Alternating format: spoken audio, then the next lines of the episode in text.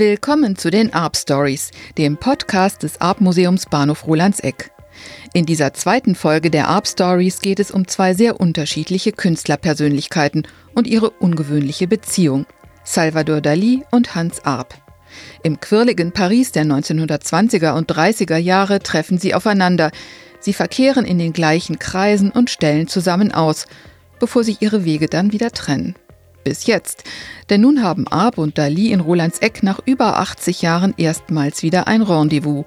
In der Ausstellung Hans Arp und Salvador Dali die Geburt der Erinnerung. Dort zeigt das Arp-Museum Gemälde, Skulpturen, Reliefs und Grafiken der beiden Künstler. Unsere Ausstellung ist die erste, die die Gemeinsamkeiten, aber auch die Unterschiede dieser beiden für das 20. Jahrhundert so wichtigen Künstler aufzeigt. Erklärt mir Museumsdirektor Dr. Oliver Kornhoff. Und ehrlich gesagt habe ich mich zunächst tatsächlich gefragt, was diese beiden sehr verschiedenen Künstler gemeinsam haben sollen. Ich habe darüber mit Astrid von Asten gesprochen, der Kuratorin der Ausstellung. Aber zunächst möchte ich die beiden Protagonisten einmal vorstellen. Da ist auf der einen Seite Hans Arp. 1916 war der deutsch-französische Künstler in Zürich Mitbegründer des Dadaismus. Zehn Jahre später gehört er in Paris zum Zirkel der Surrealisten um den Dichter André Breton. Arp ist ein eher zurückhaltender Typ. Öffentliche Statements sind nicht sein Ding. Er redet auch nicht über sich selbst, sondern lässt vielmehr seine organisch abstrakten Kunstwerke und auch seine Gedichte für sich sprechen, so wie dieses zum Beispiel. Ich bin in der Natur geboren, ich bin in Straßburg geboren, ich bin in einer Wolke geboren, ich bin in einer Pumpe geboren, ich bin in einem Rock geboren. Auf der anderen Seite treffen wir den exzentrischen Salvador Dali, ein Künstler, der sich selbst öffentlich inszeniert, seine Kunst perfekt vermarktet und vor Selbstbewusstsein nur so strotzt. Dans mon époque, certainement je suis le meilleur dessinateur de tout ce qui existe. Er sei der beste Zeichner seiner Epoche, brüstet sich Dali in dieser Aufnahme. Sie stammt aus dem Jahr 1967. Wie wir noch sehen werden, ist er aber auch als junger Künstler kein bisschen bescheidener gewesen. Klar ist also, Arp und Dali, das waren zwei sehr unterschiedliche Charaktere. Was also verband sie? Auf den ersten Blick stellt man sich genau die Frage, was haben denn die beiden miteinander zu tun? Und diese Geschichte erzählen wir insbesondere in dieser Kernzeit von Ende der 1920er bis Ende der 1930er Jahre. Wir nehmen unsere Gäste mit auf eine Reise nach Paris, in das Paris des Surrealismus, damals sicher sowas wie der Nabel, der Schmelztiegel der Kunst in Europa.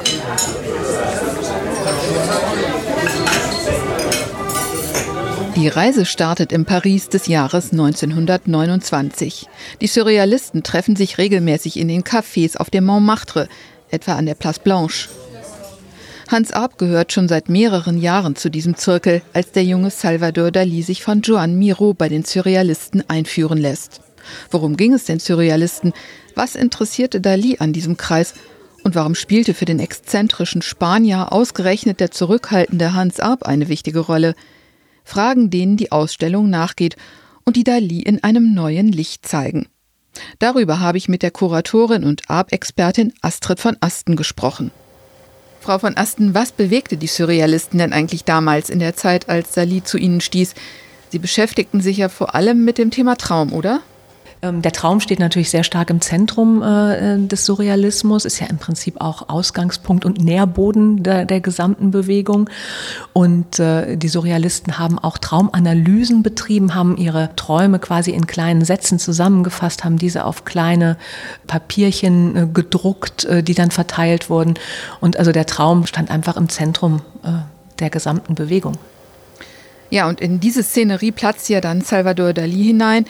Welche Rolle spielte denn dabei für ihn Hans Arp? Ja, also er ist 17 Jahre jünger als Hans Arp und hatte sich aber in den Jahren zuvor, also schon 1928, sehr stark mit dem Werk von Arp auseinandergesetzt. 1927, ein Jahr zuvor, hat er so einen leisen Schritt Richtung Surrealismus erstmals gewagt. Äh, er hat ja vorher neue Sachlichkeit ausprobiert, Impressionismus, er hat sich in allen Strömungen ähm, versucht und ab 1927 die, sich dann Richtung Surrealismus bewegt. Und 1928 gab es äh, diese ganz besondere Wendung, in der er sich aussprach für einen ja, für einen abstrakten Surrealismus, für eine biomorphe Abstraktion, wie sie im Werk von Hans Arp zu finden ist. Und er bezieht sich in zahlreichen Traktaten tatsächlich und in zahlreichen Äußerungen in dieser Zeit sehr stark auf Arp. Und das gipfelt dann auch in diesem Satz, der natürlich nur eine Momentaufnahme sein kann, wie wir heute wissen. Äh, lassen wir Picasso beiseite, wir werden lernen müssen, uns besser mit Arp zu verstehen. Und das spiegelt sich sehr stark in den Werken dieser Zeit wieder und äh, ist deshalb auch besonders spannend, weil Dali ja eigentlich ein unglaublicher, äh, also er war wahrscheinlich der größte Fan von Picasso in dieser Zeit und hat auch immer gesagt, wenn er nach Paris kommt, würde er, bevor er in den Louvre geht, immer erst in das Atelier von Picasso gehen. Und deswegen ist es natürlich eine besondere Hommage an Hans Arp in dieser Zeit, wenn er sagt, lassen wir Picasso beiseite. Ja, Dali ist ja heute eher für seine veristische Malerei bekannt, also eine detailgetreue, wenn auch verfremdete Darstellung. Das war aber offenbar am Anfang noch ein wenig anders, als er damals zu den Surrealisten stieß. Ist das richtig? Und war damals Arp mit seiner organischen Abstraktion ein Vorbild für ihn? Ja, das sehen wir ja auch ganz schön an den äh, Werken, wie sich äh, Dali in dieser Zeit sehr stark an der organischen Abstraktion auch von Hans Arp orientiert hat.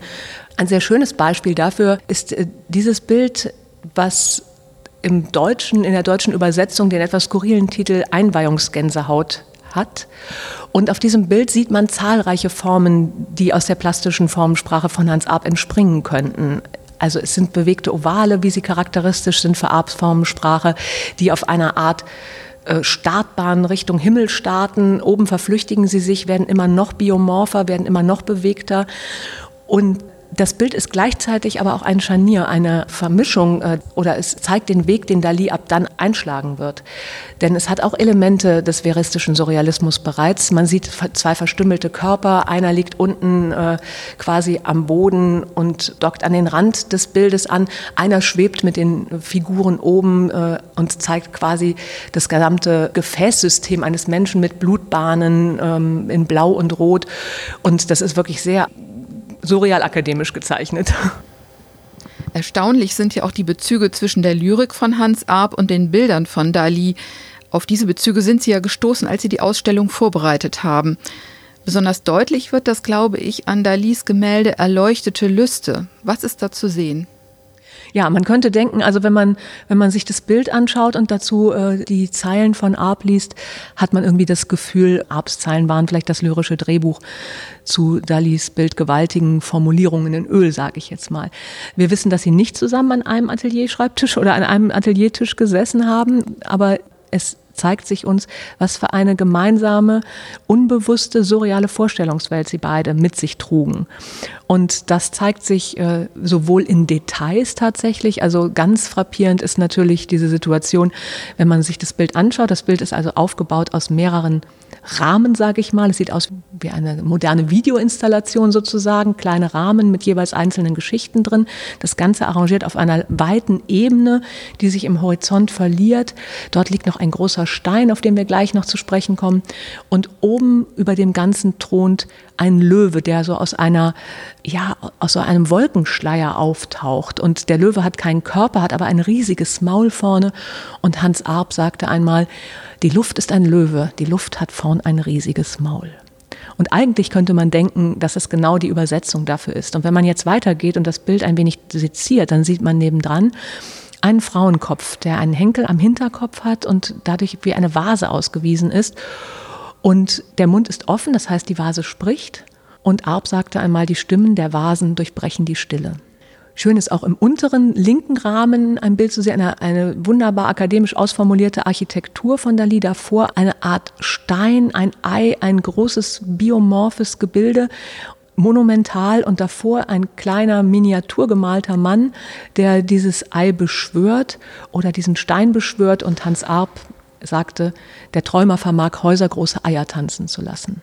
Ja, und last but not least, eine letzte, dieser Stein, der oben die Ebene begrenzt sozusagen Richtung Horizont, der ist gefüllt mit Haaren und auch mit Haaren gefüllte Steine gibt es bei Arp, aber es gibt vor allen Dingen Steine, die mit Innereien gefüllt sind, was das Ganze natürlich noch weiter führt, weil es gibt äh, verschiedene Bilder von Dali, in denen er Steine mit ganz vielen verschiedenen Dingen füllt. Ja, diese Parallelen, die lassen sich ja vielleicht auch damit erklären, dass Dali und Arp sich beide in der Gedankenwelt der Surrealisten bewegten. Und sie waren ja auch immer wieder gemeinsam an Ausstellungen beteiligt, oder? Also sie konnten sich nicht aus den Augen verlieren, das war eigentlich nicht machbar. Und sehr schön ist, auch wenn sie sich nicht persönlich begegnet sind, sind doch ihre Werke sich auch ständig begegnet oder sie mit ihren Werken in Kontakt gekommen. Es gibt da zwei wunderbare Ausstellungen, die eigentlich so mehr schon so inszenatorische Höhepunkte waren. Einmal in den äh, New Burlington Galleries in London 1936. Ähm, da gibt es ein wunderbares Foto, was auch ihre beiden unterschiedlichen Charaktere einfach aufnimmt. Man sieht Dali völlig exzentrisch in einem riesengroßen Taucheranzug mit dieser charakteristischen Glasglocke auf dem Kopf und äh, mit einem arrangierten äh, kleinen Likörgläschen, was auf dieser Glocke noch thront. Und Dali wollte in diesem Outfit einen Vortrag halten und wäre dann beinahe daran erstickt, weil er nicht mehr rauskam aus dem Anzug. Und dieses Foto gibt aber wieder, wie gegensätzlich die Sprache der beiden oder die Ideen der beiden waren. Dali sitzt in diesem exzentrischen Taucheranzug vor einer wunderbar ruhigen Plastik von Hans Arp, die wirklich nur eine reine Form ist, eine ganz reine, große, monumentale Form, ein großer Kern, ein Gebilde aus der Natur und aber völlige Ruhe und Dali in dieser Exzentrik davor. Da werden dann also die Unterschiede doch immer deutlicher? Ja, schön ist vielleicht auch in diesem Zusammenhang dann noch, ähm, auch was die Begegnungen angeht, noch diese letzte wirklich ähm, spektakuläre Ausstellung in den Galeries Beaux-Arts in Paris 1938 zu erwähnen. Äh, da war Dali mit im Komitee. Äh, derer, die es äh, organisiert haben und hat sich natürlich direkt äh, an erster Stelle in erste Position gerückt, indem er sein Regentaxi in den Vorhof dieser Ausstellung gesetzt hat. Das heißt, man kam also an ihm schon mal gar nicht vorbei. Ähm, der Chauffeur hatte ein Haigebiss, die Figur im Hintergrund, die Weib, das weibliche Mannequin im Hintergrund war mit Schnecken und mit Salatblättern übersät und es war also wirklich, äh, es war eigentlich eine, eine unglaublich skurrile Situation, diese Ausstellung. Für mich stellt sie auch ein bisschen so den Schlusspunkt der surrealistischen Ausstellung oder der, des Surrealismus in Paris dar, weil es einfach so manieristisch ist, dass es eigentlich nicht mehr getoppt werden konnte. Es war also irgendwas zwischen ähm, Sinnesrausch und äh, und nicht mehr wahrnehmbar eigentlich, weil es einfach zu viel war von allen Seiten. Also man ging auf alle auf alle Sinne. Man ging olfaktorisch über Kaffeeduft, man hörte Geräusche, es lagen Blätter auf dem Boden, also man hörte das Knirschen der Blätter, wenn man darüber ging. Und die Kunst war, wenn man sich die Fotos heute so ansieht, ein bisschen wie so ein Accessoire in den Hintergrund gerückt und es war mehr die Inszenierung, so eine Art Happening äh, der frühen Stunde sozusagen. Und da sieht man auch sehr schön, wie unterschiedlich äh, Arp und Dali an äh, Aufgabenstellungen sozusagen rangehen. Aufgabenstellungen insofern, weil die, die Surrealisten aufgefordert worden sind, Mannequins, also nackte weibliche Mannequins mit ihren obsessiven Fantasien aufzuladen und mit Attributen zu versehen. Und da gab, gibt es wirklich ganz skurrile, ähm, auch beängstigende äh, Dinge und Dali bestückt äh, seine, seine Figur mit kleinen Löffelchen und also es ist über und über übersät mit kleinen Attributen und Hans Arp äh, nimmt die Gegenposition, verweigert quasi auch diesen weiblichen Körper in dem Moment und stülpt seiner Figur einen schwarzen Sack über, indem er dann mit großen weißen Lettern schreibt Papa Pion, was so ein bisschen wie Papa Schmetterling zu übersetzen ist.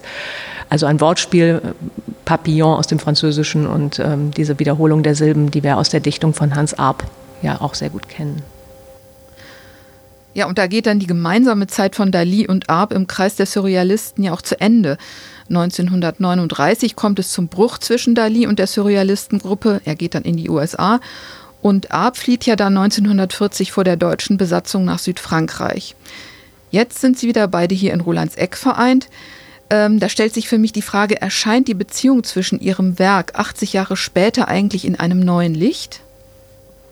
Ich glaube, was diese Ausstellung tatsächlich auch ausmacht, ist, dass man Dali äh, nochmal in einem ganz neuen Kontext kennenlernt. Und zwar im Kontext mit einem Künstler, der eben nicht so exzentrisch war, der mehr zurückgenommen war, der sehr pur gearbeitet hat und sehr ruhig gearbeitet hat. Und ich glaube, diese Dialogpartner bringen in die Dali-Werke plötzlich eine neue Ruhe hinein. Also die Werke von Hans Arp spiegeln eine Ruhe in die Werke von Dali und es wird bei Arp aber nicht so aufgeregt, indem wiederum er im Kontext mit, mit diesen Werken des großen Exzentrikers gezeigt wird.